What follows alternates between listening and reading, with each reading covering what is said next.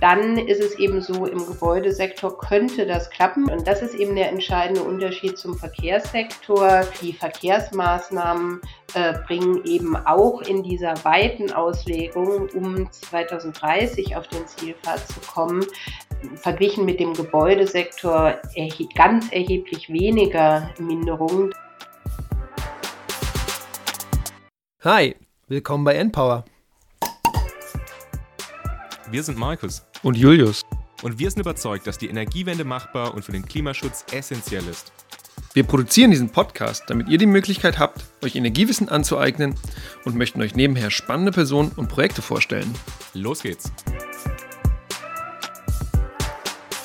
Herzlich willkommen zur ersten Folge des Npower Podcasts nach der Sommerpause. Ja. Wir sind wieder zurück, wir sind voller Energie, ihr hoffentlich auch und habt jetzt richtig Bock mit uns weiter hier den Podcast zu machen und eben die ein oder andere, das ein oder andere Thema hier zu behandeln.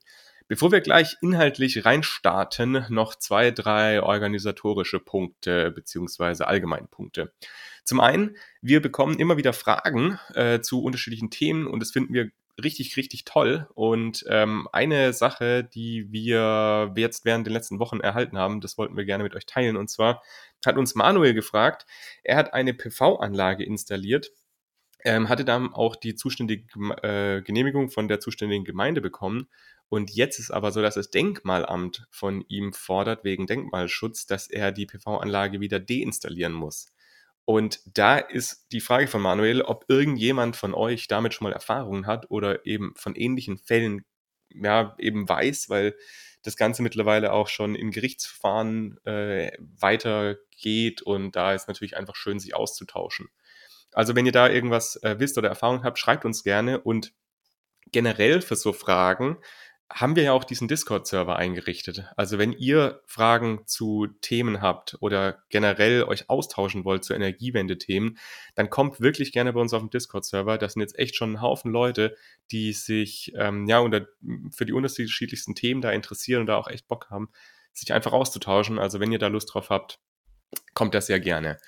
Wenn wir bei der Werbung sind, dann auch ganz kurz, äh, wenn ihr gerade aktuell hört, uns auf Spotify oder auf Apple oder wo auch immer bewertet uns gerne, weil das hilft einfach, dass wir ja, noch mehr Leute erreichen können mit dem Podcast, damit einfach noch mehr Leute mehr Wissen über die Energiewende generieren können. So, jetzt aber genug der Vorrede. Um was soll es heute gehen? Wir wollen heute reden über den Expertenrat für Klimafragen. Der Expertenrat für Klimafragen ist seit 2019 im Prinzip ein neues Gremium in Deutschland, seit das Klimaschutzgesetz in Kraft getreten ist die sind eigentlich dafür da, oder nicht eigentlich, die sind dafür da, um eben den Fortschritt der, des Klimaschutzes eben zu, ja, zu begutachten. Ähm, da wird jedes Jahr ein Prüfbericht erstellt zu den Treibhausgasemissionen. Und was ihr jetzt bestimmt auch mitgekriegt habt über den Sommer, ähm, es wurden auch dann diese Fortprogramme vom Gebäude oder für den Gebäudesektor und für den Verkehrssektor erstellt. Und diese Sofortprogramme wurden dann auch wiederum vom Expertenrat für Klimafragen begutachtet. Und genau darüber wollen wir heute reden. Vielleicht noch eine Sache vorweg. Wir haben diese Folge an zwei Tagen aufgezeichnet, einfach aus terminlichen Schwierigkeiten. Wir haben einmal aufgezeichnet, bevor des, äh, das Gutachten für, den, für die Sofortprogramme veröffentlicht wurde und einmal dann nach dem, beziehungsweise an dem Tag, als da das Gutachten veröffentlicht wurde. Das heißt, seid bitte nicht verwirrt. Ich habe das alles so ein bisschen, also ich hoffe, dass ich das dann gemacht haben werde, äh, so zusammengeschnitten, dass man es nicht so extrem merkt, aber einfach nur, dass ihr da Bescheid weil, äh, wisst und nicht komplett verwirrt seid, wenn wir manchmal vielleicht sagen, heute oder gestern. Also ja, deswegen wir haben gedacht, es ist vielleicht ganz cool, wenn wir eben ähm, auch noch über das Gutachten sprechen können. Deswegen haben wir das da auch nochmal zusätzlich aufgenommen. Das sind einfach nur ein paar Minuten, die dann gegen Ende der Folge dann nochmal kommen werden. Jetzt aber zu unseren Gästen. Und zwar haben wir uns ein Mitglied des Expertenrats für Klimafragen eingeladen. Und zwar ist es Barbara Schlohmann. Sie ist bei uns auch am Fraunhofer ISI Geschäftsfeldleiterin für das Geschäftsfeld Energiepolitik und eben seit der Gründung vom Expertenrat auch Mitglied des Expertenrats. Deswegen Barbara, herzlich willkommen. Schön, dass du da bist. Ja, hallo. Ich freue mich sehr, hier zu sein. Super, dass du da bist. Und wir haben uns noch eine zweite Person eingeladen, und zwar Iska Brunsema. Sie ist im wissenschaftlichen Stab des Expertenrats für Klimafragen, ist also da eher so ein bisschen für diese, ich sag mal, operativen Aufgaben zuständig und äh, kann uns da bestimmt noch mal ein bisschen mehr Einblicke geben über diese ganzen äh, Dinge, die da vielleicht so im Hintergrund laufen. Und ähm, deswegen, Iska, schön, dass auch du heute da bist. Ja, danke, dass ich dabei sein darf. Wie immer dürft ihr euch als erstes einmal kurz vorstellen und uns erzählen, wie ihr eigentlich zu der Person geworden seid, die ihr aktuell seid und was ja, euch einfach antreibt an diesem ganzen Thema. Iska, magst du vielleicht mal kurz anfangen? Kann ich machen, klar. Ähm, ja, vom Hintergrund her bin ich Geografin und äh, bin als Studi schon im Easy gelandet, als ich nach Praktikumsstellen gesucht habe. Und irgendwie alle interessanten Projekte haben mich immer wieder ans Easy geführt. Und äh, im Endeffekt habe ich dann eine Hiwi-Stelle und ein Praktikum und eine Masterarbeit ähm, am Easy gemacht. Äh, bin also seit 2019 schon am Institut. Und ähm, kurz vor Ende meiner Masterarbeit wurde mir dann gesagt, dass eine Stelle frei wird, auf die ich mich ja bewerben könnte, wenn ich Interesse hätte, länger am Easy zu bleiben. Und das war eben diese super coole Stelle, die frei geworden ist, weil ähm, 50 Prozent dafür für den Expertenrat für Klimafragen sind. Und die Energiewende ist etwas, was mich einfach schon wahnsinnig lang beschäftigt und seit ich am Easy bin, natürlich noch viel intensiver. Und als dann diese Stelle frei wurde, musste ich mich darauf bewerben und hatte auch das Glück, dass ich ähm, im Endeffekt genommen wurde. Und Jetzt arbeite ich unter anderem eben dort, aber habe auch ganz viele andere richtig coole, spannende Projekte in den Bereichen und ähm, ja, versuche einfach möglichst viel Wissen selbst zu bekommen, aber auch in Projekten zu generieren. Deswegen super schön, dass du da bist. Barbara, wie sieht es bei dir aus? Du bist ja auch eigentlich, wenn ich das so sagen darf, ein Fraunhofer Easy Urgestein, bist ja schon etliche Jahre da. Also wie hat sich denn bei dir das alles entwickelt? Ja, das kann man wohl sagen. Äh, ich bin äh, Energieökonomin und schon seit ziemlich vielen Jahren äh, am Fraunhofer Easy. Wie viele genau, sage ich mal besser nicht, aber es sind schon eine ganze Menge. ich leite da den Bereich Energiepolitik und arbeite eigentlich die gesamte Zeit schon ja über energiepolitische und klimapolitische Fragestellungen in äh, vielen Projekten für Bundesministerien, aber auch für die EU-Kommission in großen äh, Forschungsprojekten. Und es sind, auch wenn es das Thema ist, es sind eigentlich immer wieder spannende und neue Fragen und äh, ganz neue Ansatzpunkte immer wieder, so dass es wirklich nicht langweilig wird. Äh, ein Schwerpunkt in den Netz, äh, eigentlich immer meiner Arbeit war die Energieeffizienz. Also welche Rolle äh, sollte die Energieeffizienz bei der Transformation der Energiesysteme äh, spielen? Das war ein Thema, das äh, vor diversen Jahren mal äh, nicht so besonders interessant war. Aber jetzt ganz aktuell ist Energiesparen natürlich wieder ein ganz großes Thema und von daher ist es mir auch wichtig, äh, auch das Thema äh, weiter einzubringen in meine Arbeit und eben auch in die Arbeit im Expertenrat für Klimafragen. Und äh, in den wurde ich zum 1. September 2020 äh, berufen und äh, mache die Arbeiten jetzt eben noch neben der ähm, wissenschaftlichen Arbeit am EASY, die natürlich weiterläuft. Wunderbar, ihr Lieben. Schön, dass ihr dabei seid, auch von mir. Jetzt natürlich wie immer zwei äh, Entweder-Oder-Fragen. Also normalerweise vier oder drei, wenn wir Einzelpersonen dabei haben. Heute haben wir zwei, deswegen zwei Fragen an jede von euch. Barbara, im kurz Vorgespräch hast du gesagt, dass du eigentlich noch nicht so viel gegessen hast, heute außer Kaffee getrunken. Deswegen, wenn du Kaffee trinkst, mit oder ohne Milch? Mit. Mit Milch. Wunderbar. Und dann, Barbara, du hast das eben gar nicht so, vielleicht hast du schon ein bisschen gesagt, aber du hast ja ganz, ganz viele Politikberatungsprojekte auch in, der, in, dein, in deiner Karriere schon gemacht und hast dann das natürlich immer auf wissenschaftlicher Basis äh, gemacht. Deswegen aber die Frage, was magst du eigentlich lieber? Äh, Politikberatung oder reine Wissenschaftsprojekte? Politikberatung eindeutig. Eindeutig. Das, Vielleicht ist das auch der Grund, warum du jetzt im Expertenrat bist, ne? Weil das ja nochmal ganz nah dran ist, ne? Ich war genau. Auch, man kann einfach, also man hat den Eindruck, äh, doch ein bisschen mehr äh, bewirken zu können. Natürlich auf wissenschaftlicher Grundlage. Von daher gehört das dazu, aber die Politikberatung ist schon das, was ich lieber mache. Und würdest du sagen, dass das immer noch explizit Politikberatung ist oder ist das schon richtig Politik eigentlich? Äh, nee, es ist, äh, denke ich, Politikberatung, weil die eigentlichen Entscheidungen, äh, die fallen äh, und, und sollten auch fallen äh, auf, auf der politischen Ebene. Super. Wunderbar.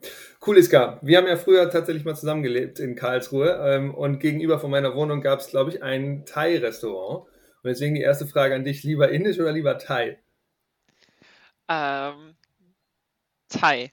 Wir haben zusammen gearbeitet. Zusammengelebt haben wir nie, Julius. Nee, nee, das, nee, nee, genau, wir haben zusammen gearbeitet. Nee, nee, nicht zusammengelebt. Nee, nee, nee, nee. Keine das werden jetzt hier falsche Informationen. Gut, dass du das klar gemacht hast. Das war, stimmt, hätte man implizit draus lesen können. Nee, das wollte ich, das wollte, nee, haben wir ehrlich. Genau. Und dann hast du ja eben gesagt, du machst diesen Expertenrat auf 50 Prozent deiner Zeit und nebenher machst du eben noch andere Projekte. Und wenn ich mich nicht irre, machst du eigentlich auch noch eine Diss nebenher.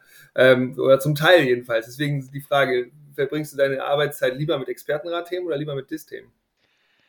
Das ist super gemein. Ihr habt ja normalerweise den Joker, dass man eine Frage nicht explizit mit einer Antwort mit, ähm, machen muss. Ähm, ich finde es super schwierig, weil das halt so abhängig ist, super stimmungsabhängig, ne?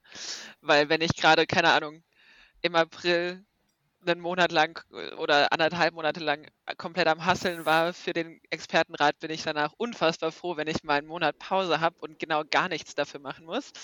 Von daher, jetzt gerade würde ich sagen, äh, finde ich Expertenrat extrem cool, weil gerade diese Sofortprogramme kommen. Also Stand heute Expertenrat. Aber frag mich zu einem anderen Zeitpunkt nochmal. Wunderbar, alles klar. Cool, ihr Lieben. Dann starten wir direkt rein in die Themen. Und zwar fangen wir mit Barbara an. Magst du einmal für die Menschen, die vielleicht noch nicht so ganz so wissen, was dieser Expertenrat eigentlich ist, einfach mal anfangen? Was ist eigentlich dieser Expertenrat, liebe Barbara? Äh, ja, der Expertenrat ist ein äh, Gremium äh, mit fünf äh, Wissenschaftlern, das äh, von der Bundesregierung berufen wurde aufgrund des Bundesklimaschutzgesetzes. Und letztlich ist unsere Aufgabe, die Bundesregierung mit unserer wissenschaftlichen Expertise bei der Umsetzung von diesem Gesetz äh, zu unterstützen. Das ist im Dezember 2019 in Kraft getreten. Was da so genau drin steht und was unsere Aufgaben sind, darüber reden wir äh, gleich noch. Aber letztlich ist es ja wissenschaftliche Unterstützung der Bundesregierung, was wir machen. Und wie kam es dazu, also dass man sich damals entschieden hatte, dann zu sagen, naja, wir machen jetzt diesen, diesen Expertenrat? Also wie, wie, wie, wie ist denn diese Idee entstanden, zu sagen, wir brauchen jetzt nochmal eine unabhängige wissenschaftliche Beratung? Weil wir wissen ja eigentlich, der Klimawandel haben wir ja wissen, also es gibt ja, Klima, ist ja schon ein paar Jahre. Von, ja. Genau, haben wir ja ein bisschen länger. Warum gibt es jetzt erst einen Klima, äh, einen Expertenrat für Klimafragen? Äh, ja, ich denke, äh, den gibt's unter anderem deshalb, weil eben äh, das, weil es eben auch erst ein verbindliches, äh, eine verbindliche gesetzliche Grundlage für die Klimapolitik äh, erst eben relativ spät in Deutschland mit dem äh, Klimaschutzgesetz gibt. Und äh, ohne diese verbindliche Grundlage äh, war es eben auch schwierig, äh, so ein, ein Gremium einzurichten. Es gibt ja verschiedene äh, andere äh, Gremien tatsächlich auch schon im ähm, Energie- und Klimabereich. Es gibt den Sachverständigenrat für, für Umweltfragen. Äh, es gibt äh, die Monitoring-Kommission, äh, die die Energiewende ähm, mit begutachtet. Von daher gibt es solche Gremien schon, aber beide Gremien beruhen eben nicht auf, auf dieser gesetzlichen Grundlage. Und ich denke, das ist so das, äh, das, das Hauptmerkmal. Äh, und der Hintergrund ist letztlich auch, ähm, dass, dass man erkannt hat, dass das Monitoring, also die regelmäßige Überprüfung äh, von Zielen, wenn man sich mal verbindliche Ziele setzt, was sich Deutschland eben auch erst mit dem Klimaschutzgesetz überhaupt das erste Mal verbindlich gesetzt hat. Es gab immer schon äh, Ziele, Minderungsziele, ähm, Energieeffizienzziele, aber hiermit wurden die dann wirklich verbindlich auch auf sektoraler Ebene und äh, äh, man hat eben auch in der Vergangenheit erkannt, dass die Überprüfung, das Monitoring dieser Ziele wichtig ist und da wollte man sich äh, eben Unterstützung holen. Und es gibt durchaus Vorbilder. Andere Länder waren da schon ein bisschen eher dran. Also es gibt das größte, ein ähnliches Gremium ist das ist in UK, das Climate Committee das schon seit äh, diversen Jahren äh, aktiv ist. Das, äh, die Aufgaben sind so ein bisschen ähnlich wie, wie bei unserem Gremium, aber es ist, ist deutlich größer. Und es gibt auch in, in verschiedenen anderen äh, europäischen Ländern äh, Frankreich, Schweden, äh, solche ähm, Einrichtungen, ähm, die dann übrigens auch zusammenarbeiten. Also wir, wir haben auch gute Kontakte zu diesen Gremien und tauschen uns auch ähm, aus, so was unsere Aufgaben angeht. Also das ist, man hat da sicher auch, als man das Gremium da eingesetzt hat, äh, sicher auch geguckt, was machen so die anderen Länder und hat sich da inspirieren lassen. Wie, wenn du, wie, wie würdest du die Wahrnehmung des Expertenrats für Klimafragen einschätzen? Also wenn du, ich weiß nicht, wie ist zum Beispiel, wie wird die Aufnahme in den Medien, wie ist die Aufnahme in den Medien oder werdet ihr jetzt da, weil du eben Mitglied in diesem Expertenrat bist, wirst du auch für andere Dinge angefragt oder hast du das Gefühl, dein Wort hat mehr Gewicht oder also hat's, wie, wie spürst du oder spürt man das überhaupt? Oder ist es einfach nur Berichte schreiben und sagen, ihr müsst da mehr machen, Leute, was ist da los?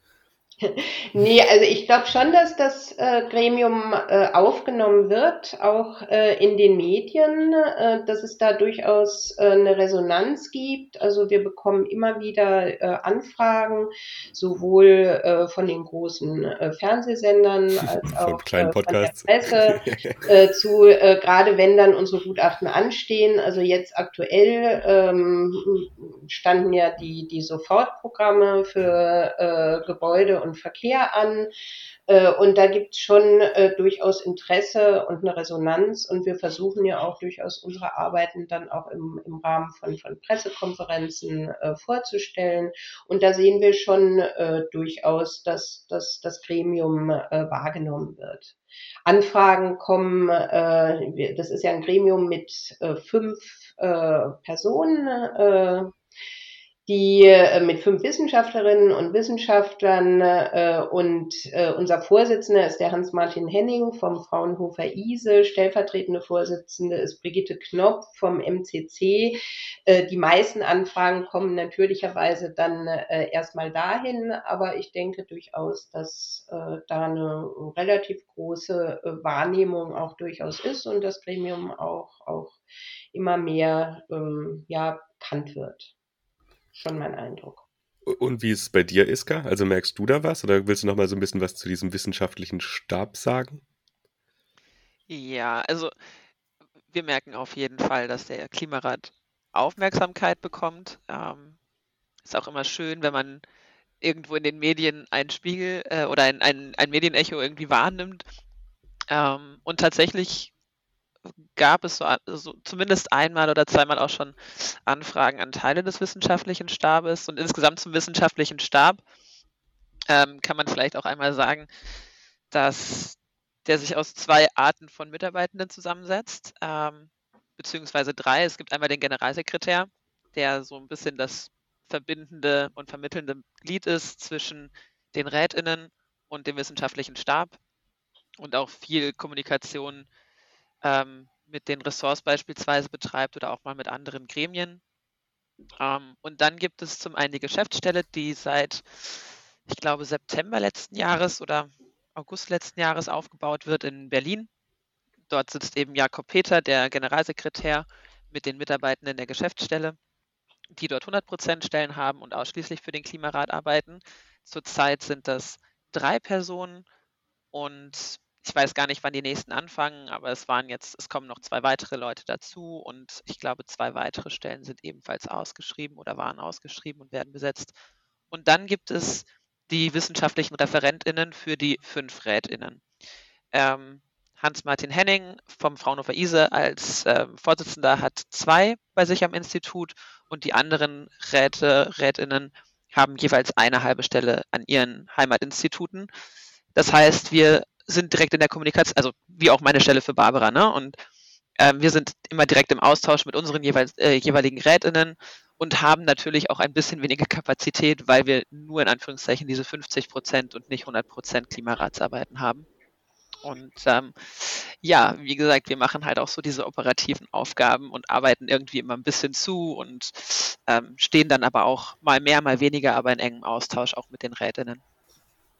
Super. Jetzt Paul, hattest du ganz am Anfang ja schon, was ist ganz am Anfang, du hast ein bisschen geschrieben, was dieser Expertenrat ist jetzt, und du hast es, glaube ich, auch schon ganz kurz ein bisschen ange, angerissen, aber kannst du uns mal sagen, warum gibt es diesen Expertenrat jetzt? Was ist in den zehn Jahren vorher nicht so gut gelaufen, was mit diesem Expertenrat oder mit der Einsetzung dieses Expertenrats jetzt besser sein soll? Und kannst du vielleicht auch noch mal ein bisschen darüber sprechen, was jetzt diese, nicht nur die Aufgabe, sondern vielleicht auch die Macht ist, die dieser Expertenrat ähm, hat, also oder verliehen bekommen hat?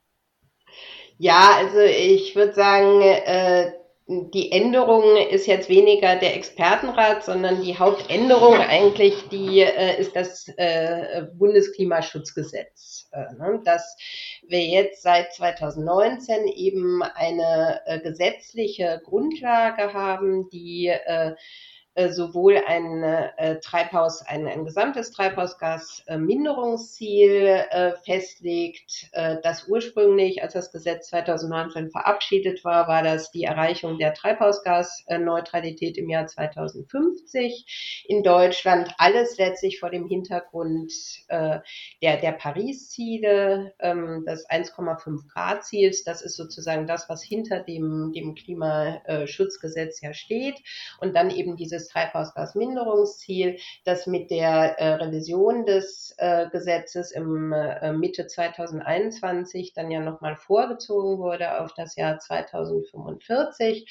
Und ähm, was, was eben auch äh, ganz wichtig war, dass mit dem Gesetz dann erstmals auch sektorale Minderungsziele äh, verbindlich wurden. Also für die verschiedenen Handlungsbereiche ähm, des Klimaschutzes, also die Bereiche, die für die Treibhausgasemissionen äh, verantwortlich sind, also Gebäude, Verkehr, Industrie, ähm, äh, Landwirtschaft, äh, um äh, hier mal die äh, äh, wichtigste zu nennen, Verkehr natürlich. Ähm, also dass es dafür dann auch eben Ziele gibt und zwar jährliche Ziele sogar, also festgelegte Jahresemissionsmengen, die diese Sektoren ähm, einhalten müssen. Das denke ich war ähm, äh, für mich so das wichtigste Signal eigentlich und der große Unterschied zu der, der Klimapolitik äh, in den Jahren vorher. Ähm, und in dem Zusammenhang wurde eben dann auch der Expertenrat für Klimafragen eingesetzt, äh, um das nochmal zu verstärken und äh, um auch sicherzustellen, dass äh, die Einhaltung der, der Jahresemissionsmengen ähm, tatsächlich auch nochmal unabhängig geprüft und, und überwacht wird. Ne? Und das ist auch äh, für uns so eine wesentliche Funktion, so eine Prüfungs-Überwachungsfunktion. Äh, Jedes Jahr ähm, dieser werden diese Jahresemissionsmengen äh, tatsächlich eingehalten.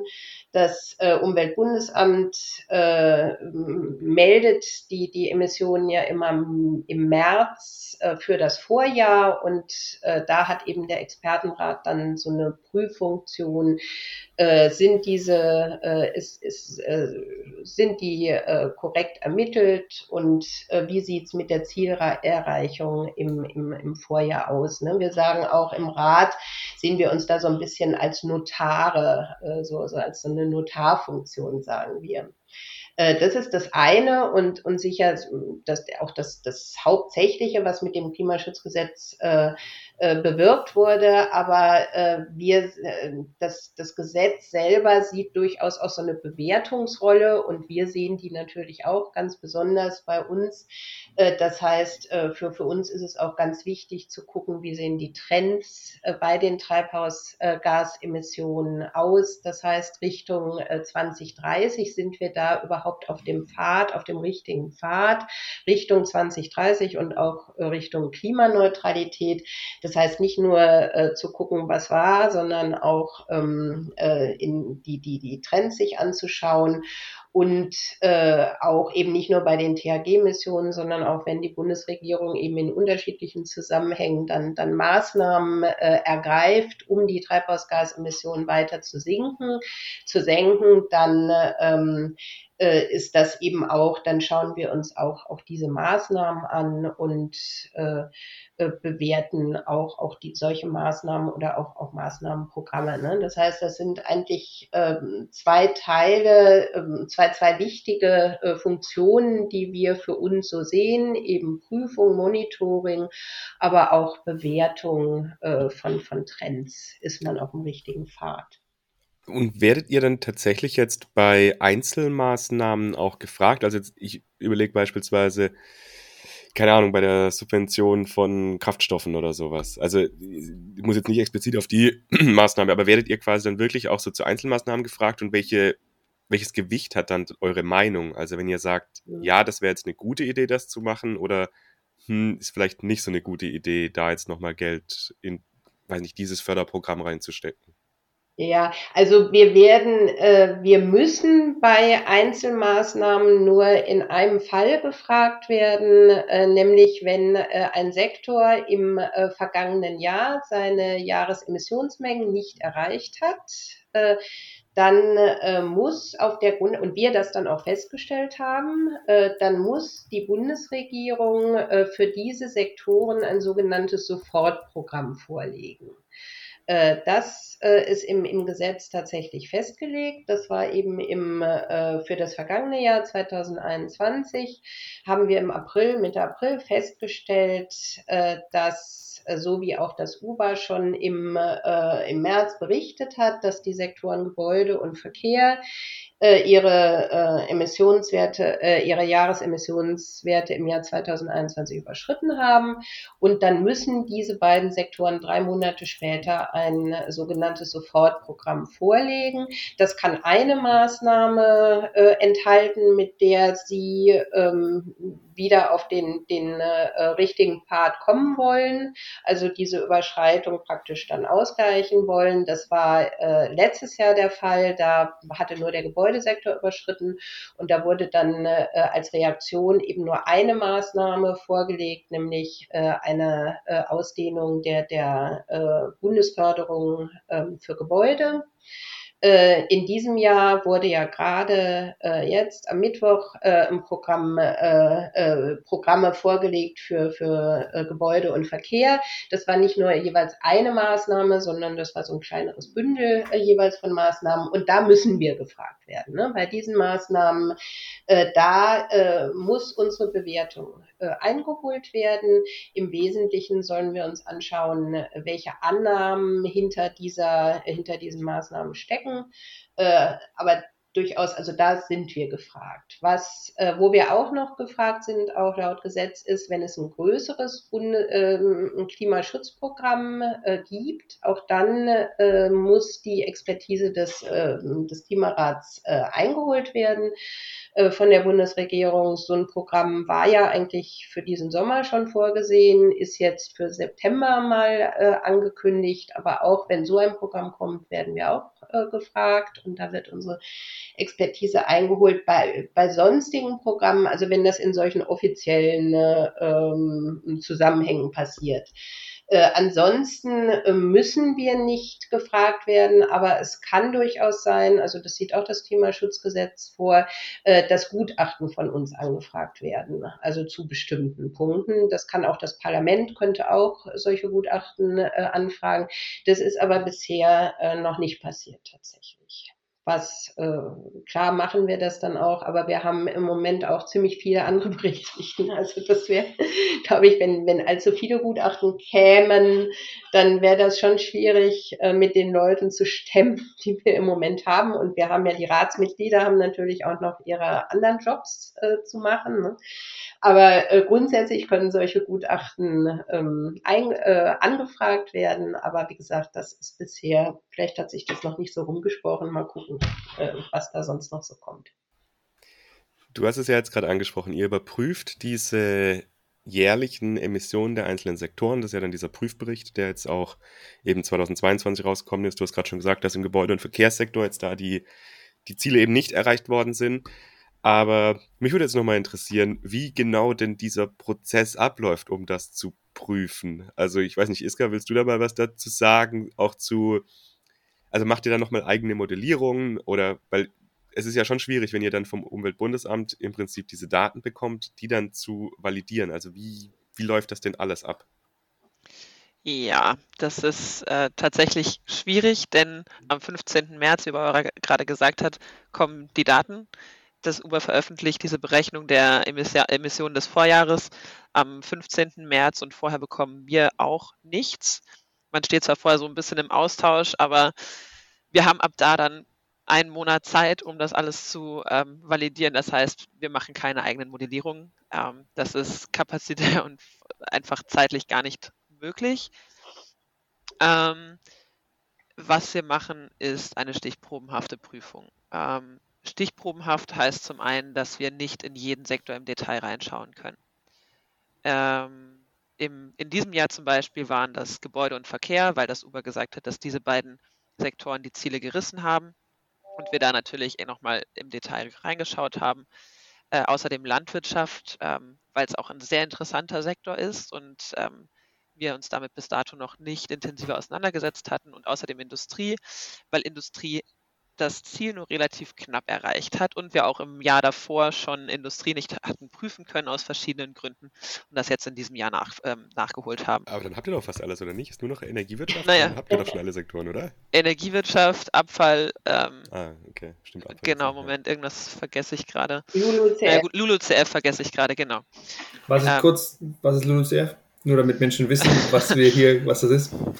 Land Use. And Land Use Ähm. Change and Forestry, ne? Ja, Genau. genau. Forstwirtschaft, genau. Genau, ja. Ähm, interessanter Sektor, auf den ich jetzt nicht unbedingt noch im Detail eingehe, aber vielleicht insofern interessant, als dieser Sektor ähm, äh, genutzt wird, weil es dort Senken gibt. Das heißt, man könnte damit ausgleichen, wenn in anderen Sektoren die Ziele gerissen werden, weil hier ähm, seit jetzt Ziele eingeführt werden für, äh, für LULUCF, aber weil dort grundsätzlich eher eingespart werden könnte zum Beispiel. Ähm, genau, aber was wir machen, ist wie gesagt diese Strich, stichprobenhafte Prüfung. Im letzten Jahr war es auch weniger als in diesem Jahr beispielsweise. Und das heißt zum einen, dass wir uns auch nicht den kompletten Sektor zum Beispiel angucken. Ähm, es gibt das Common Reporting äh, Format, äh, das sind CRF, also Common Reporting Format CRF Kategorien und mehrere davon sind auf Sektoren zugeordnet.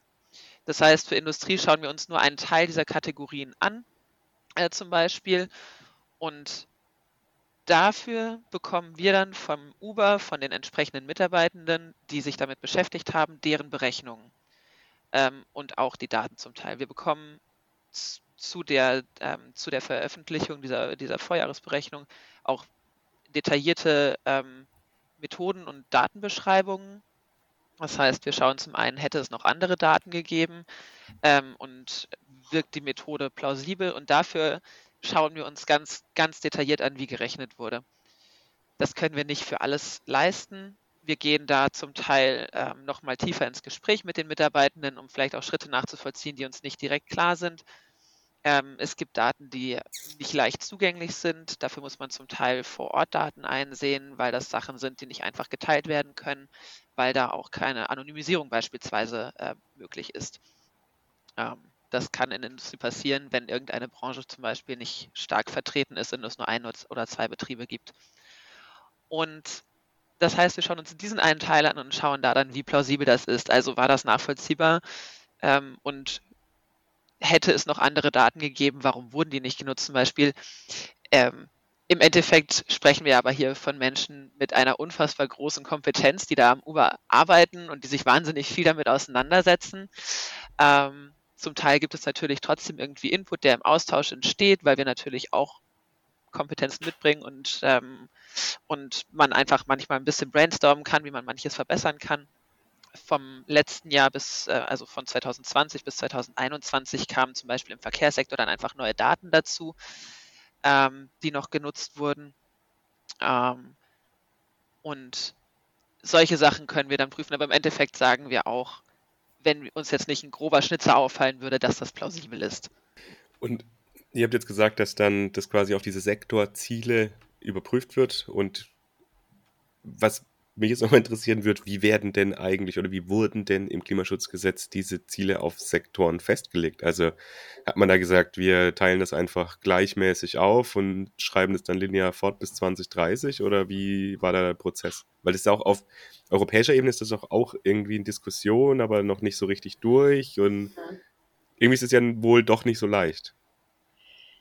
Ja, ich glaube, äh, da kann ich, glaube ich, was dazu sagen, weil da muss man so ein paar Jahre zurückgehen. Da war Iska noch gar nicht bei uns, äh, wie die Ziele festgelegt wurden. Äh, und da waren wir tatsächlich vom Fraunhofer Easy in unserer wissenschaftlichen Arbeit auch tatsächlich beteiligt. Ich selbst auch. Hintergrund für die Festlegung der Ziele ist der Klimaschutzplan 2050. Das war praktisch so ein, so ein Vorläuferdokument äh, für das äh, Bundesklimaschutzgesetz.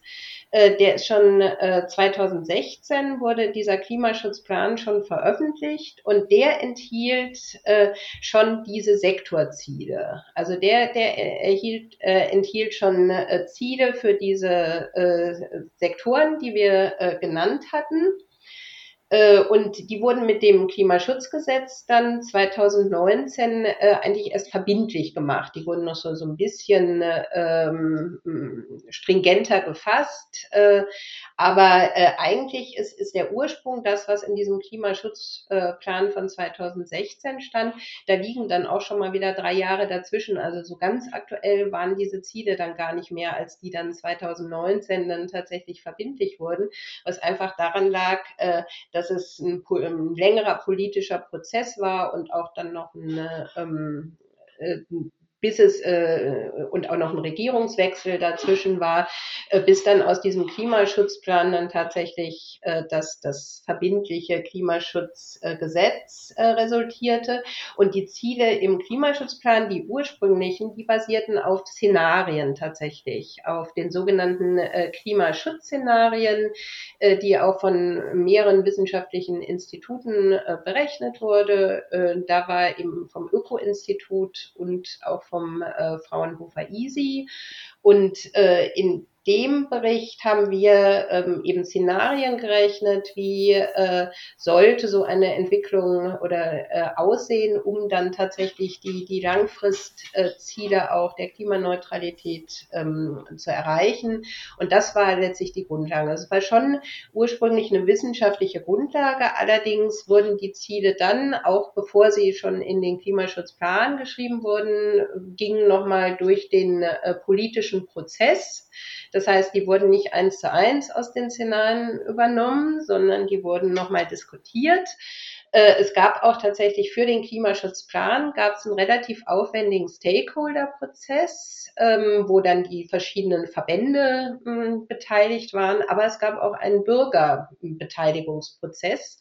Eigentlich auch das erste Mal auf Bundesebene so groß. Der wurde dann auch wieder wissenschaftlich begleitet. Waren wir auch mit Öko-Institut drin, andere Institute auch, Wuppertal-Institut und äh, die, die auch diesen Prozess wissenschaftlich begleitet haben, war übrigens super spannend. Also das war, muss ich sagen, eins, eine meiner spannendsten Arbeiten in den letzten Jahren, äh, solche Bürgerbeteiligungs Prozesse, da einfach dabei zu sein und zu gucken, wie engagiert da wirklich ganz tolle und interessante Maßnahmen tatsächlich ähm, erarbeitet wurden. Ne? Also das war wirklich, man saß den ganzen Tag zusammen mit 100 Leuten, die zufällig ausgewählt wurden und hat dann tatsächlich solche Maßnahmen kreiert. Ähm, Gibt es auch noch, da ist auch so, so, ein Bericht dann dazu erschienen, wurde gar nicht so äh, ich hätte, hätte mir wirklich gewünscht, dass das stärker aufgenommen äh, worden wäre. War halt leider nicht so, aber es lohnt sich auf jeden Fall da mal reinzuschauen. Das ist immer noch auf, man kann das immer noch gut auf der Webseite des, des BMU nachschauen, stehen super spannende Sachen drin. Aber wie gesagt, ähm, der Prozess äh, lief, aber diese Ziele, die wurden dann schon irgendwie politisch dann auch noch beeinflusst. Äh, ein Punkt war, dass, äh, die, dass, die Sektor, äh, dass die Ziele für den Industriesektor reduziert wurden in diesem Rahmen. Und das, was dann fehlte, wurde dann dem Gebäudesektor aufgeschlagen. Das ist gar nicht so bekannt, aber ein Grund, warum jetzt gerade der Gebäudesektor seine Ziele verfehlt, ist, kann durchaus auch in diesem Prozess liegen. Ne? Wären die Ziele niedriger gewesen, hätte vielleicht die Industrie jetzt schon ähm, überschritten und nicht der Gebäudesektor. Ne? Also da muss man schon sehen, äh, war durchaus eine fundierte wissenschaftliche Grundlage, aber die Entscheidung, habe ich ja am Anfang schon mal gesagt, die Entscheidung äh, fällt letztlich die Politik, die dafür ja auch legitimiert ist äh, und nicht die Wissenschaft. Und das war eben bei diesen äh, Zielen dann am Ende auch so. Die sind aber jetzt nur bis 2030 äh, festgeschrieben erstmal, oder? Äh, genau, die stehen im ja, im Klimaschutzgesetz sind die drin, ja, genau. Aber nee, ich habe bloß, weil ich weiß, dass da die bis 2030 drin stehen, aber quasi für die Zeit nach 2030 sind die noch nicht festgelegt für die einzelnen Sektoren. Mit der Novelle, die letztes Jahr kam, also es wurde ja geklagt und dann musste ja das KSG nach dem Verfassungsgerichturteil ähm, novelliert werden. KSG? KSG Klimaschutzgesetz. ja. Ja. ähm, und es, also es sind prozentuale jährliche Minderungsziele gegenüber ähm, 1999 festgelegt bis 2040. Das ist ebenfalls eine Folge okay. mhm. des, äh, der Novelle. Ähm, aber nur gesamt, aber nur das äh, für das gesamte Ziel, also im Hinblick dann auf die, die Treibhausgasminderung, die ja auch nur gesamt äh, für, für die gesamte Volkswirtschaft definiert ist, nicht für die Sektoren. Äh, die sind bisher immer noch äh, bis 2030 und die jährlichen äh, und der, die Gesamtziele sind tatsächlich neu dann mit der Novelle auch bis 2040 dann äh, definiert und verschärft worden äh, gegenüber dem, dem ursprünglichen. Also man erreicht, man will die Treibhausgasneutralität eben fünf Jahre früher erreichen als ursprünglich geplant. Tatsächlich wurden auch die sektoralen Ziele mit der Novelle nochmal teilweise zumindest ja. verschärft. Genau, jetzt ist es ja so, dass, haben wir jetzt ja ein paar Mal gesagt, dass dieses Jahr Gebäude und Verkehr eben die Ziele nicht erreicht haben. Ihr habt jetzt auch schon gesagt, die Konsequenz, die daraus resultiert, ist, dass eben diese Sofortprogramme erarbeitet werden müssen. Also dass jetzt das Verkehrsministerium und Bau- und Wirtschaftsministerium, das weiß ich, genau, Gebäudesektor liegt quasi bei beiden, ähm, dann nochmal ein, ein Sofortprogramm für den Gebäudesektor äh, vorlegen müssen. Ist das dann also der weitere Prozess. Wir haben ja jetzt gesagt, wir werden ganz am Ende auch nochmal dann eben in einem Monat nochmal drüber sprechen, was euer Gutachten da jetzt ergeben hat. Aber jetzt nochmal, also so, so, so allgemein, was bedeutet das denn jetzt? Also schreiben die jetzt da im Prinzip irgendwas rein und damit ist das erledigt? Oder also was sind die Konsequenzen, die es jetzt tatsächlich daraus gibt, dass jetzt diese Ziele verfehlt worden sind? Naja, äh, also das ist äh, die Frage, er hattet ja schon gefragt, was haben wir für einen Einfluss auf die Politik? Ne? Und äh, der ist, naja, teils ist er direkt und das ist eben, die äh, Ministerien müssen ein Sofortprogramm äh, vorlegen, wenn der Expertenrat äh, die Zielverfehlung, die das UBA ja auch schon äh, festgestellt hat, bestätigt hat. Also das ist tatsächlich eine direkte Konsequenz aus der, dem Bericht des Expertenrats und aus der Feststellung, da müssen die so ein Programm vorlegen. Äh, und das prüft der Expertenrat auch, aber ähm, danach, was dann damit passiert äh, und auch äh, welche Konsequenzen aus der Prüfung gezogen werden, das legt das Gesetz tatsächlich nicht mehr fest. Also da äh, gibt es eigentlich keine direkte Konsequenz. Das ist eher dann so ein indirekter empfehlender Einfluss. Wir können dann sagen, was, äh, ob äh, wir können unsere Einschätzungen mitteilen, das machen wir dann ja auch, das haben wir im letzten Jahr gemacht und werden das jetzt auch in diesem Jahr für die beiden Sofortprogramme äh, auch wieder machen.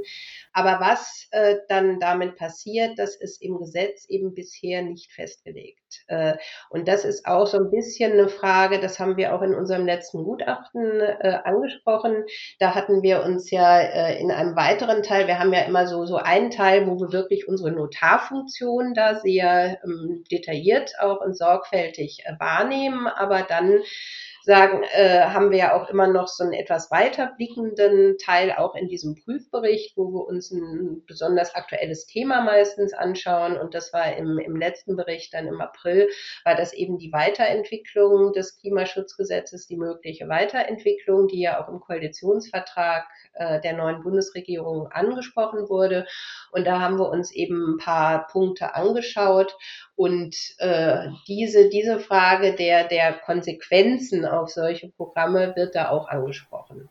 Also, aber das hat natürlich alles bisher nur empfehlenden Charakter, ne, bis sowas dann, dann umgesetzt ist. Das ist dann so unsere empfehlende Funktion.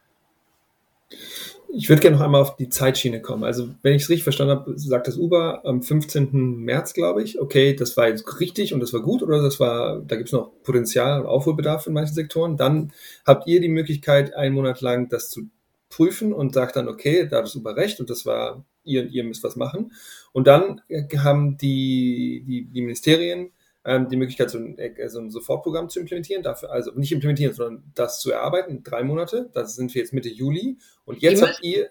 Die haben nicht nur die Möglichkeit, sondern die müssen tatsächlich. Die müssen, genau. Und dann ab Mitte Juli bis Mitte August oder Ende Juli bis Ende August prüft ihr dann wieder diese, äh, diese, diese Sofortprogrammsvorschläge. So, jetzt wissen wir, äh, oder so, das kriegen wir ja so mit und wir haben da auch mal ein bisschen was drüber gemacht, ist, dass so diese, äh, diese Sofortprogramme die entwickeln, also dass, dass die tatsächlich in den Ministerien nicht innerhalb von drei Monaten entwickelt werden, sondern dass die zum Teil eben früher das auch schon, ähm, schon entwickeln. Also wie kann es sein, oder könnt ihr das nochmal äh, noch beschreiben, die, die, die in den Ministerien wissen ja auch, dass sie dieses Jahr wieder mal oder letztes Jahr irgendwie äh, die Ziele verfehlt haben. Ähm, wann fangen die denn eigentlich an mit solchen, mit, mit dieser Entwicklung oder Bewertung von solchen Maßnahmen, die dann in solche ähm, Sofort, Sofortprogramme? In, genau, die dann in solche Sofortprogramme kommen. Also können, weil das kann man ja, kann man ja vielleicht nicht vielleicht nur in drei Monaten machen, sondern braucht man ein bisschen mehr Zeit, erst recht, wenn man da eben modellieren möchte.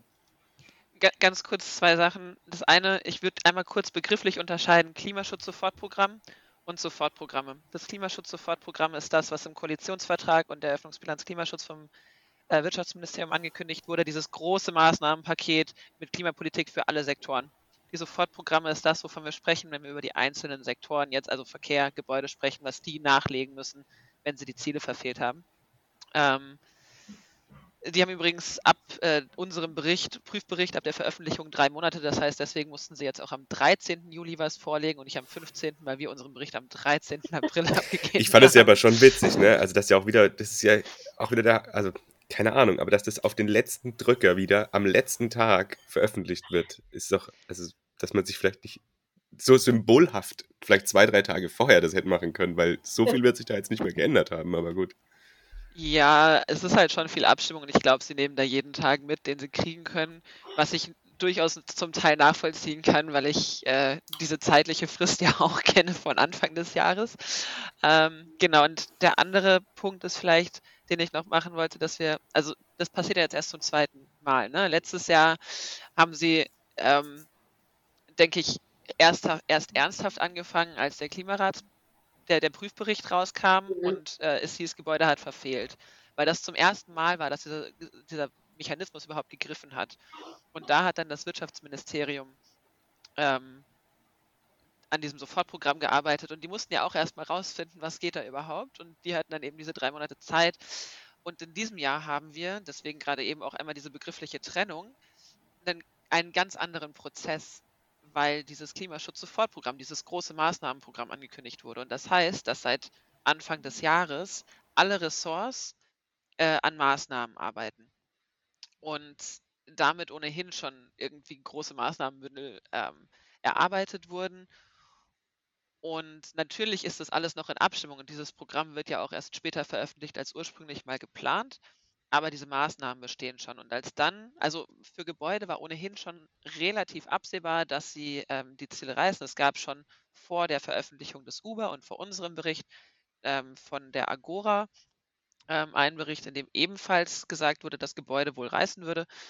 Ich glaube, für Verkehr hatten sie es auch gesagt, aber ich will nicht lügen, ich müsste jetzt reinschauen. Ähm, und deswegen war eigentlich schon klar, dass was vorgelegt werden muss. Und äh, im Endeffekt haben die Ressorts dadurch, äh, darauf so reagiert, dass sie gesagt haben, sie arbeiten ohnehin an Maßnahmen und können das sozusagen verbinden. Das Ganze ist durch diesen, diese zeitliche Verzögerung jetzt natürlich nicht zusammen veröffentlicht. Aber man hätte es natürlich in dem Fall auch quasi in einem Aufschlag mit, miteinander verknüpfen können. Und deswegen würde ich sagen, diesmal haben sie einfach schon sehr lange dran gearbeitet. Wie es dann im nächsten Jahr ist ähm, und welche Sektoren überhaupt reißen oder nicht, ist nochmal eine ganz andere Frage. Ich glaube aber, dass jetzt einfach auch langsam dieser Prozess implementiert ist und deswegen eigentlich schon Mitte März klar ist, wenn das Uber sagt, ein Sektor hat gerissen, die Sektoren dann eigentlich spätestens anfangen würden. Wäre meine Einschätzung, kann ich aber natürlich auch nicht so genau sagen. Mhm.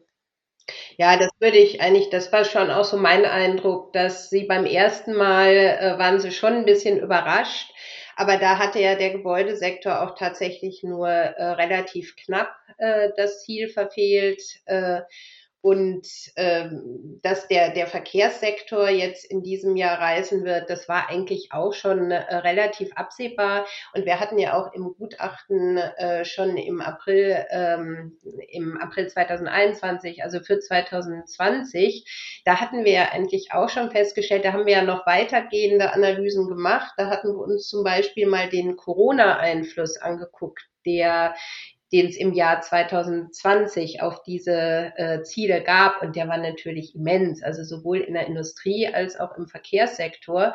Und äh, wir haben, da haben wir auch tatsächlich so eine ähm, kleinere ökonometrische ähm, Analyse gemacht, also so eine äh, Modellierung tatsächlich. Äh, und da hatten wir ja schon gezeigt, äh, dass auch 2020 der Verkehrssektor sein Ziel nicht erreicht hätte, äh, wenn es nicht Corona gegeben hätte. Ne? Dann, äh, das haben wir da ziemlich, das konnte man ziemlich plausibel eigentlich aus so einer Trendabschätzung und ähm, sehen.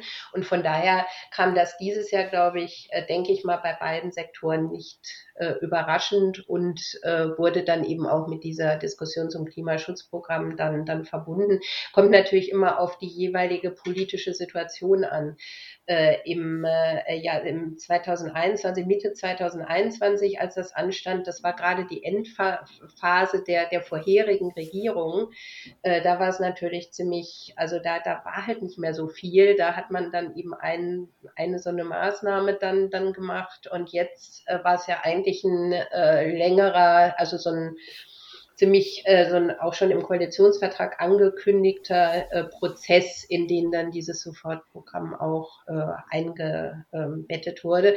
Dass es auch am 13. Ähm, Juli äh, übrigens verkündet wurde, an einem Mittwoch, das hatte auch damit zu tun, äh, dass dieses Sofortprogramm auch immer noch im Kabinett äh, diskutiert wird, bevor es dann äh, bekannt gegeben wird.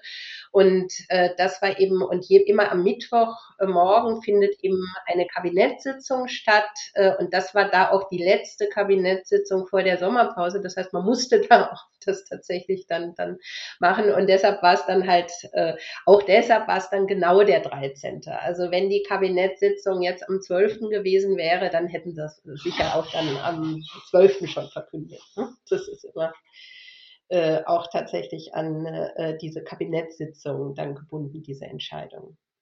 So, Barbara, es ist ja jetzt so, dass heute euer Gutachten zu den Sofortprogrammen für den Gebäude- und Verkehrssektor rausgekommen sind. Und ich fand die Überschrift auch total äh, spannend, die ihr reingeschrieben habt. Ihr habt nämlich gesagt, die Gebäude haben einen substanziellen Beitrag und Verkehr schon im Ansatz ohne hinreichenden Anspruch. Also da lässt sich auch schon so ein bisschen ableiten, dass vielleicht im Verkehrssektor es nicht ganz das erreicht wurde, was eigentlich hätte erreicht werden sollen. Also gib uns doch nochmal da so einen Einblick drüber, was steht jetzt in dem Gutachten drin, was sind eure Ergebnisse, was sind die Erkenntnisse? Äh, ja, genau. Äh, wir haben heute äh, das Gutachten vorgelegt zu den beiden Sofortprogrammen. Und die Überschrift, die soll eigentlich schon sagen, dass es da durchaus einen Unterschied gibt zwischen dem, was für Gebäude vorgelegt wurde und dem, was für den Verkehr vorgelegt wurde auch wenn äh, auch im Gebäudesektor nicht wirklich sicher ist, äh, ob die damit verfolgten Ziele tatsächlich dann im Rahmen der Umsetzung erreicht werden. Aber aus unserer Sicht gibt es da tatsächlich einen äh, durchaus äh, substanziellen Unterschied, der sich auch in ganz konkreten äh, Zahlen ausdrückt.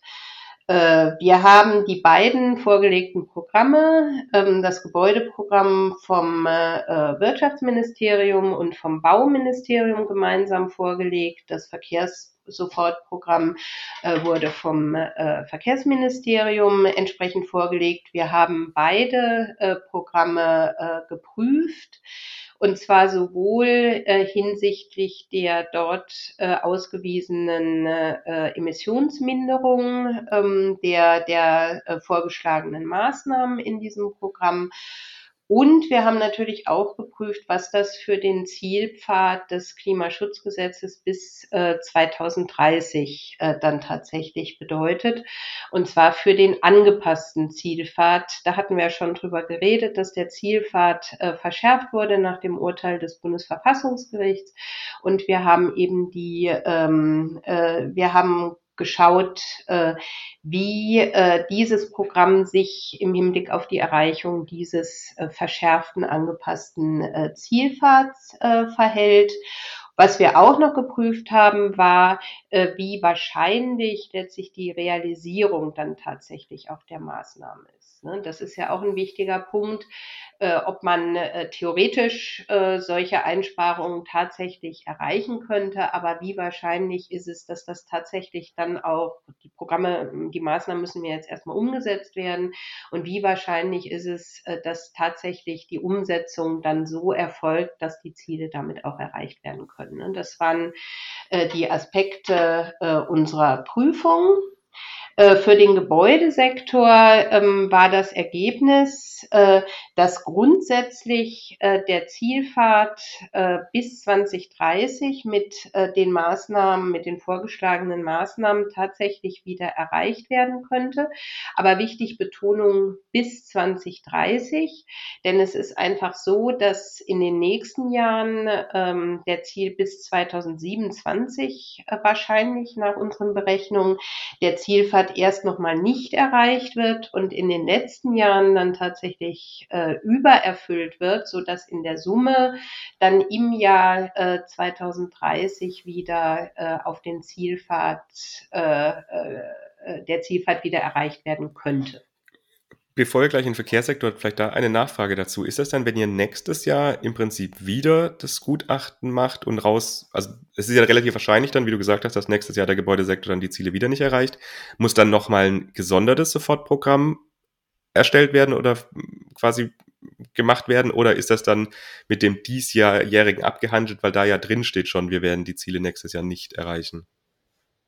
Also laut äh, Klimaschutzgesetz in der derzeitigen Form muss dann wieder ein äh, Programm vorgelegt werden. Aber das richtet sich ja tatsächlich, ob ein Programm vorgelegt werden muss oder nicht, das richtet sich ja tatsächlich daran, ob die äh, an, das misst sich an äh, den Emissionen im äh, jeweiligen Jahr. Und was wir uns angeschaut haben, war, der, war ja der Zielpfad bis äh, 2030. Also die Notwendigkeit, äh, ein Sofortprogramm vorzulegen, äh, die ist immer dann gegeben, wenn äh, das Umweltbundesamt äh, feststellt, dass in dem geprüften Jahr, und das ist 2023, 2021 ist dann das, das, dann das Vorjahr 2022, dass der im Klimaschutzgesetz angegebene Zielwert im Jahr 2022 überschritten wurde.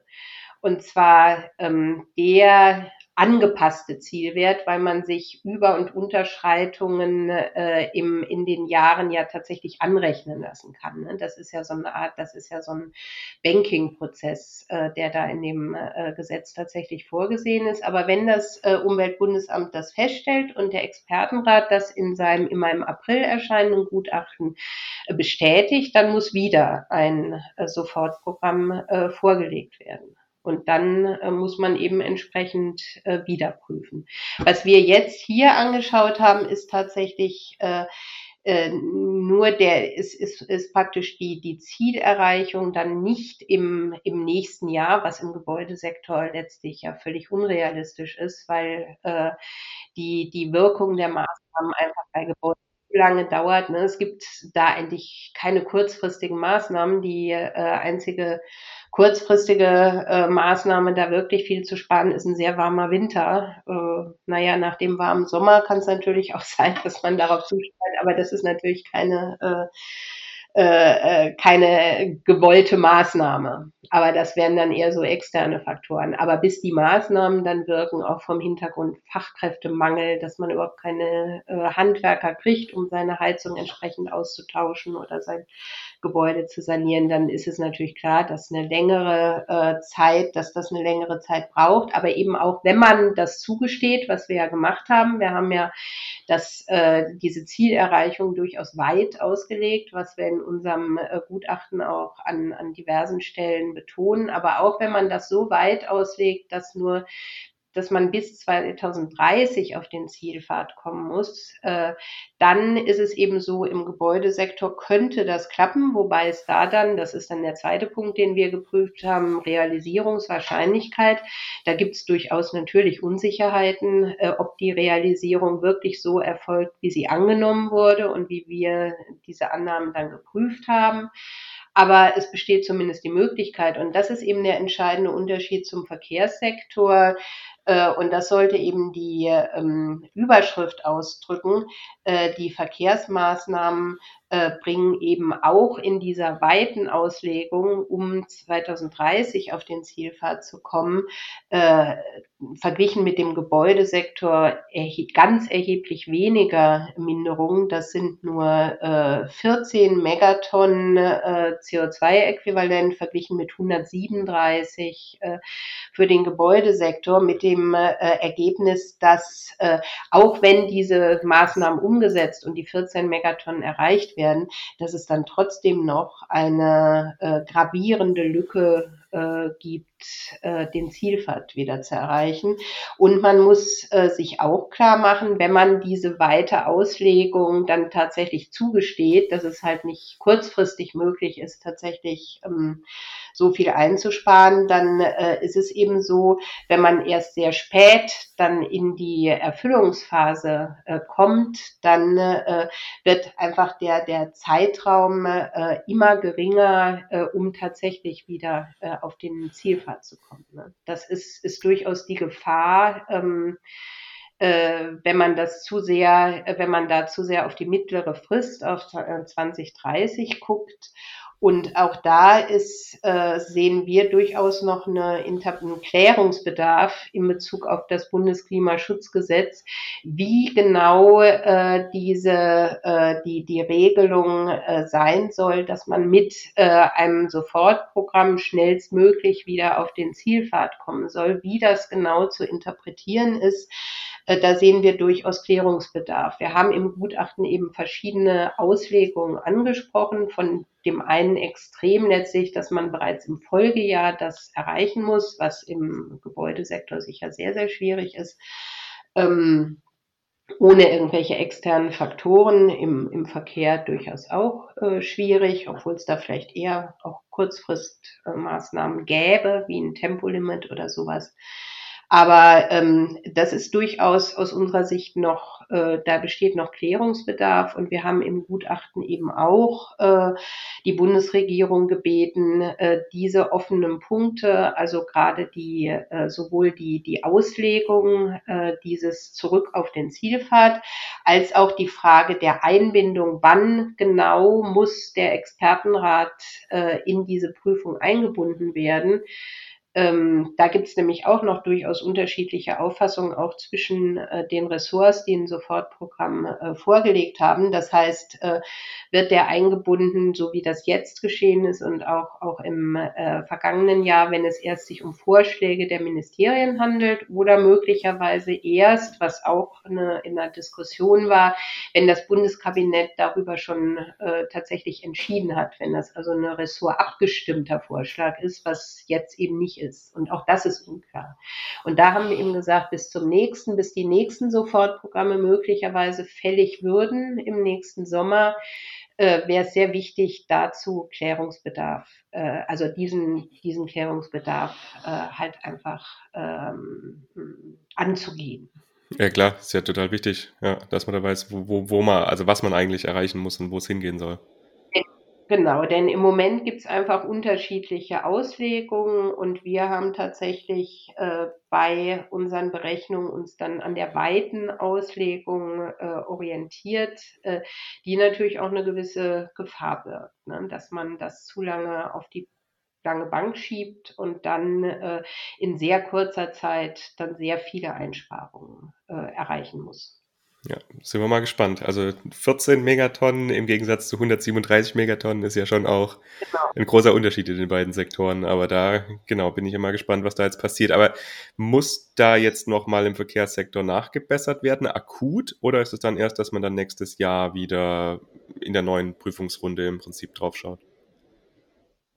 Also da gibt es eigentlich keine, äh, nach Gesetz gibt es da jetzt keine äh, Verpflichtung, äh, tatsächlich da nochmal nachzuliefern. Das ist eigentlich nicht vorgesehen. Also was äh, der Expertenrat gibt sein Gutachten ab, aber es ist keine Konsequenz im Gesetz äh, vorgesehen. Aber das Verkehrsministerium hat ja eigentlich schon selbst angekündigt, dass sie nachliefern wollen.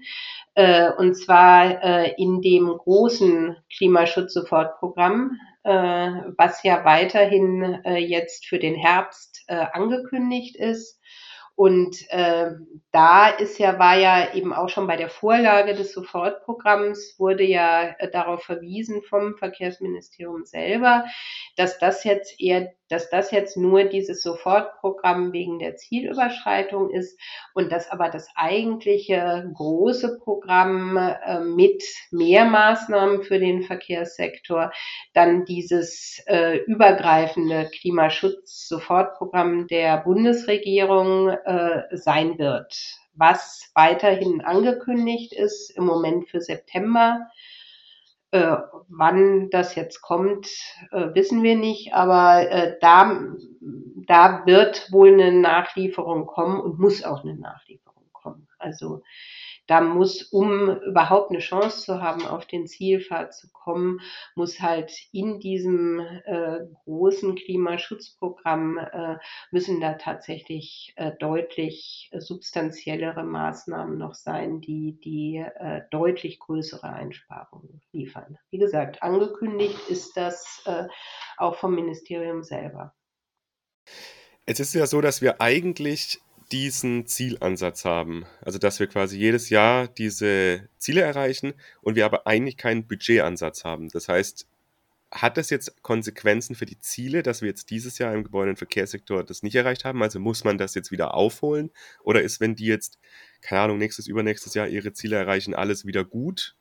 Also laut Gesetz? Weil dann hat man ja trotzdem noch zwei, vier, sechs Megatonnen CO2 eigentlich zu viel emittiert. Das ist eine sehr schöne Frage, weil ähm, mit der Novelle des Klimaschutzgesetzes auch die Änderung kam, dass die, die Menge an CO2, die zu viel emittiert wurde, auf die Ziele der kommenden Jahre angerechnet werden muss. Also das Uber macht das, wenn sie ihre Berechnung machen, ähm, dass sie dann auch gleichzeitig die äh, die Ziele anpassen. Das ändert sich nicht im Gesetz, aber die Ziele, die, die, äh, die, die, ähm, die für diese ähm, Sektoren vorgegeben sind, für die kommenden Jahre ändern sich dadurch, werden auch an die, an die Ressorts weitergegeben. Und ähm, insofern ist tatsächlich die Konsequenz, dass das weiterhin eingeholt werden muss und es auch nicht reicht, ähm, ein Sofortprogramm vorzulegen, was vielleicht auch gar nicht wirkt oder gar nicht alles einholen kann. Es muss tatsächlich alles wieder reingeholt werden wird dann, weil ich meine, die Ziele, die stehen ja jetzt schon im Klimaschutzgesetz drin. Also wird dann dieses Dokument angepasst oder ist dann einfach informell, dass man weiß, dass die angepasst werden sollten? Es wird nicht im Gesetz angepasst, sondern in, ähm, in dem Bericht des Uber äh, ist, glaube ich, die Tabelle hinterlegt. Mhm. Ähm, und auf der Seite des Uber müsste sich das auch finden. Mhm. Ähm, Genau. Also dort wird die Tabelle angepasst mit den Zielen, das heißt, es ist für alle einsehbar, es ist öffentlich einsehbar, aber es wird halt nicht im Gesetz selbst angepasst, genau, nicht im Anhang. Und wie ist eure Einschätzung jetzt zu, zu diesem Zielansatz gegen Budgetansatz? Also findet ihr das gut, findet ihr das schlecht? Weil ich, ich meinte, wir hatten mal vor, ist jetzt auch schon lang her, mit, mit Michael Bloss hatten wir über das EU-Klimaschutzgesetz gesprochen und er hat da sehr stark dafür plädiert, eigentlich so einen Budgetansatz zu fahren. Ähm, ich weiß gar nicht, ob das immer noch seine Meinung heute ist, aber also wie ist denn eure Einschätzung da dazu? Naja, ich würde sagen, wir haben da natürlich zu dem Thema auch äh, eine ganze Menge äh, Diskussionen im Rat, sprechen das dann ja äh, auch, also haben das so ein bisschen angesprochen, auch bei, bei Vorschlägen für die Weiterentwicklung des Klimaschutzgesetzes, also wie man äh, zumindest sicherstellen kann, also wenn man diesen äh, Jahreszielansatz hat, ich meine, der hatte ja auch das ähm, einen sehr politischen Hintergrund, weshalb man äh, zu diesen sektoralen Emissionszielen äh, gekommen ist. Das war ja nicht rein wissenschaftlich begründet, sondern letztlich war die Idee, und das hat ja auch das, das zuständige Ministerium, das, das BMU damals äh, eigentlich immer ganz offen gesagt, äh, es war letztlich äh, politische Verantwortlichkeiten auch, auch eindeutig festzulegen. Ne? Das heißt, äh, sektorale Ziele, um bestimmte Ressorts dann äh, für bestimmte Sektoren tatsächlich in die Pflicht zu nehmen. Ne? Das war äh, ein, ein, ganz wichtiger Hintergrund.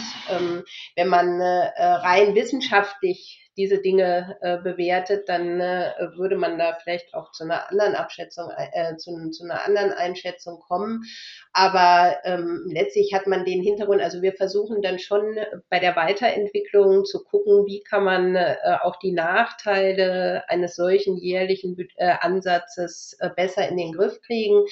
Und wo wir uns damit sicher auch noch befassen werden, ähm, ist, wir machen, ähm, wir werden Anfang November noch ein weiteres äh, Gutachten veröffentlichen dass alle, äh, dass jetzt auch ein neues Gutachten ist, dass wir regelmäßig alle zwei Jahre machen werden. Das kam zu unseren Aufgaben noch, noch dazu, auch mit der Revision des Bundesklimaschutzgesetzes, wo wir uns dann, dann stärker auch die Trends dann ähm, anschauen, also auf in welche Richtung liegen wir. Und in dem Gutachten, das wird aber eben, da sind wir gerade dabei, das vorzubereiten, arbeiten auch schon dran äh, und da werden wir uns dann genau die Frage wohl auch nochmal äh, detaillierter anschauen. Das war also wirklich ein Punkt, den wir immer wieder äh, in, in unseren Diskussionen hatten. Genauso wie dieser Punkt der Aufteilung der, der Jahresemissionsmengen, über den wir gerade gesprochen haben. Äh, und das werden wir dann tatsächlich auch nochmal im, äh, in diesem Trendgutachten, in diesem Zweijahresgutachten ähm, nochmal ein bisschen detaillierter uns anschauen dann, das sind jetzt quasi auch Aufgaben auf jeden Fall für die nächsten äh, Monate, Schrägstrich Jahre, die ihr euch ja noch vorgenommen habt. Das ist ja auch so, dass quasi nächstes Jahr der Prüfbericht dann nochmal erstellt wird, dann eben für das Jahr 2022. Also da sind wir ja auch mal gespannt, was da dann rauskommt, jetzt eben auch in Hinblick auf ich habe mich das auch schon gefragt, weil Gebäudesektor kann ja gut sein, dass die Ziele jetzt doch wieder erreicht werden, weil eben durch die, die Veränderung des Verhaltens von einzelnen Nutzerinnen und Nutzern durch gestiegene Gaspreise, dass man sagt, naja, ich heize jetzt eben doch ein bisschen weniger. Also, aber ihr habt es ja gesagt, dass im Verkehrssektor ihr das ja im Prinzip auch anhand von Corona gesehen habt oder beziehungsweise das mit berücksichtigt habt. Also wird ja wahrscheinlich auch was sein, was dann nächstes Jahr vielleicht mit in die Bewertung dann einfließt, die gestiegenen Gaspreise. Aber wenn wir jetzt mal nochmal langfristig in die, in die Zukunft schauen, was würdet ihr euch denn wünschen? Was soll jetzt dringend passieren? Also was glaubt ihr, was sind jetzt wirklich so die ja, die nächsten großen Aufgaben die nächsten Schritte, die wir jetzt dringend angehen müssten? Barbara, willst du mal vielleicht kurz anfangen? Äh, ja, also äh, als, als nächsten großen Schritt würde ich mir eigentlich wünschen, dass äh, eben äh, über diese Sofortprogramme, die jetzt gerade veröffentlicht wurden, hinaus dann so schnell wie möglich das ja schon lange angekündigte äh, Klimaschutz, äh, das breitere Klimaschutz-Sofortprogramm äh, dann tatsächlich auch von der äh, Regierung verabschiedet wird. Äh, das ist ja jetzt für, für September äh, angekündigt. Und dass das vor allem auch in allen Sektoren äh, wirklich ambitionierte äh, Maßnahmen äh, enthält. Wir wissen ja aus verschiedenen Projektionen, dem Projektionsbericht, dem letzten beispielsweise, äh, dass wir weiter eine Lücke äh, zu den Zielen 2030 äh, haben und dass die in allen und dass die eben in allen Sektoren relevant ist und dass wir da Maßnahmen tatsächlich brauchen. Das wäre für mich jetzt so der, das ist jetzt nicht so langfristig, aber Wirkung hat natürlich so ein Programm oder sollte dann natürlich für die nächsten Jahre haben und dann auch dazu beitragen, dass wir äh, richtig wieder auf den Zielpfad kommen. Äh, so war es ja auch angekündigt, dass da halt tatsächlich äh, ambitionierte äh, Maßnahmen dann entsprechend drin sind. Und was ich mir eben auch wünschen würde, dass auch die Eff Energieeffizienz da einen entsprechend hohen Stellenwert hat. Es wurden ja schon Dinge angekündigt, wie ein Energieeffizienzgesetz beispielsweise dass solche Energieeffizienzmaßnahmen da eben auch eine wichtige Rolle spielen. Das ist natürlich in der aktuellen ähm, Situation, wo wir äh, vor allem versuchen müssen, so schnell wie möglich den, den Gasverbrauch äh, zu senken, äh, auch, auch ein ganz äh, wichtiger Punkt. Das wären äh, für mich so, so jetzt die nächsten sehr absehbaren Schritte, aber ich finde sie äh, unheimlich wichtig, dass man jetzt wirklich äh, bis Ende des Jahres da äh, Maßnahmen äh, auf den Weg bringt, äh, die dann in den nächsten Jahren dann tatsächlich äh, hoffentlich große Wirkung äh, erreichen. Das wäre jetzt so mein, mein Wunsch eigentlich, äh, den, den ich jetzt gerade aktuell tatsächlich hätte. Und Iska, wie sieht es bei dir aus? Das, was Barbara sagt, wahrscheinlich. ja, ich, also ich kann mich dem schon stark anschließen. Ne? Ähm, und was so die nächsten Schritte angeht, ähm, bei uns steht ja jetzt im Herbst auch noch äh, ein Bericht an. Barbara hat es am Anfang kurz angesprochen. Ein Zwei-Jahres-Gutachten zum ersten Mal. Zwei Jahre, weil das alle zwei Jahre nur veröffentlicht wird. Und wir schauen uns Trends an, wir schauen uns die Wirksamkeit von Maßnahmen und die Entwicklung der Treibhausgasemissionen bisher an. Bisher an und ein Teil davon ist eben auch, dass wir uns beispielsweise mit Indikatoren beschäftigen, wie man denn auch methodisch einfach daran gehen kann. Und ich hoffe einfach, dass wir da auch wirklich weiterkommen, weil wir ganz oft sehen, dass es noch methodische Unsicherheiten gibt, dass es, äh, dass die Datenlage echt schwierig ist wo wir wirklich hoffen, dass sich das in den nächsten Jahren vielleicht mal verbessert. Und da sind nicht, da sind wir nicht alleine mit, sondern ich glaube, ähm, WissenschaftlerInnen in der Energie- und Klimapolitik und auch sonst in der Wissenschaft wissen, was das Problem ist. Ähm, das wäre so für den Klimarat jetzt, glaube ich, auch mein Wunsch, dass wir da weiterkommen.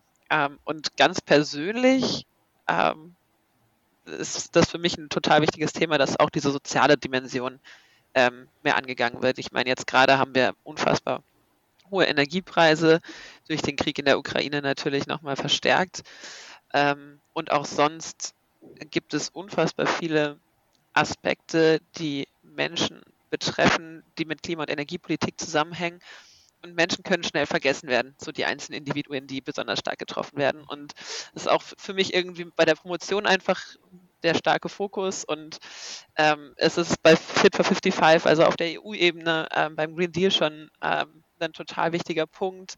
Letztes Jahr bei der Klimakonferenz in äh, Schottland stand die ganze, die COP stand unter diesem ähm, Thema der, der Just Transition, der Social Justice. Und für mich persönlich wäre es einfach schön, wenn das auch in Deutschland immer mehr verknüpft wird und noch ein bisschen mehr Einzug in die, ähm, in die Wissenschaft oder in die, in die Energiepolitik und Klimapolitik findet. Sehr ja, schöne Worte. Toll wichtig, ja. Ja, super. Ja. Letzte Frage, Barbara äh, Iska. Wie lange seid ihr denn eigentlich noch dabei? Also es ging ja los September 2020. Wie lange ist denn eigentlich so der, äh, die Legislatur? für euren Rat? Und was passiert danach? Ja, fünf Jahre. Genau, fünf Jahre. Für einen äh, Expertenrat äh, ist das tatsächlich äh, fünf Jahre und die können dann auch nochmal äh, berufen werden, aber das hängt natürlich auch so ein bisschen dran, daran, wie alt man ist. Äh, wenn man in diesen Expertenrat äh, berufen wurde, äh, vielleicht kleine Anekdote am Rande. Äh, ich bin ja, ich habe ja gesagt, ich arbeite schon eine ganze Weile äh, am Fraunhofer Easy, bin halt auch nicht mehr die Jüngste. Und so vor der Berufung äh, wurde ich dann tatsächlich mal angerufen aus dem Ministerium und wurde gefragt, wie alt ich denn sei. Äh, und mit dem Hintergrund, um zu gucken, ob ich dann diese fünf Jahre bis 2020, also das möchte ich natürlich auf jeden Fall machen. Äh, bei mir wird jetzt wahrscheinlich so eine zweite Periode ähm, so ein bisschen äh, knapp. Man will ja auch irgendwann dann mal äh, oder sollte Jüngere dran lassen, die es ja bei uns im Expertenrat tatsächlich äh, auch gibt. Aber das ist also fünf Jahre. Und ich denke, das ist auch schon äh, eine, eine gute Zeitspanne, denn man braucht äh, ja auf jeden Fall eine Weile, bis man äh, sich so äh, eingerichtet hat. Und gerade wenn so ein Gremium neu eingerichtet wird, ist das natürlich noch umso schwieriger. Ne? Denn äh, als wir angefangen hatten, hatte ich ja ganz am Anfang gesagt, da am 1. September 2020, da waren es wirklich nur äh, die fünf Räte, die dann da saßen und was machen mussten. Es gab, sonst gab es nichts, ne? keine äh, Unterstützung äh, und bis dann äh, das alles mal aufgebaut wurde, das hat schon äh, so, so diverse äh, Monate gedauert, wo wir uns dann äh, auch, auch mit interner Unterstützung aus unseren Instituten dann halt äh, stark äh, beholfen haben, weil sonst die Arbeiten einfach gar nicht äh, hätten äh, so schon äh, geschehen können. Ne? Denn es war ja gar nicht so viel Zeit zwischen September und unserem ersten Gutachten April.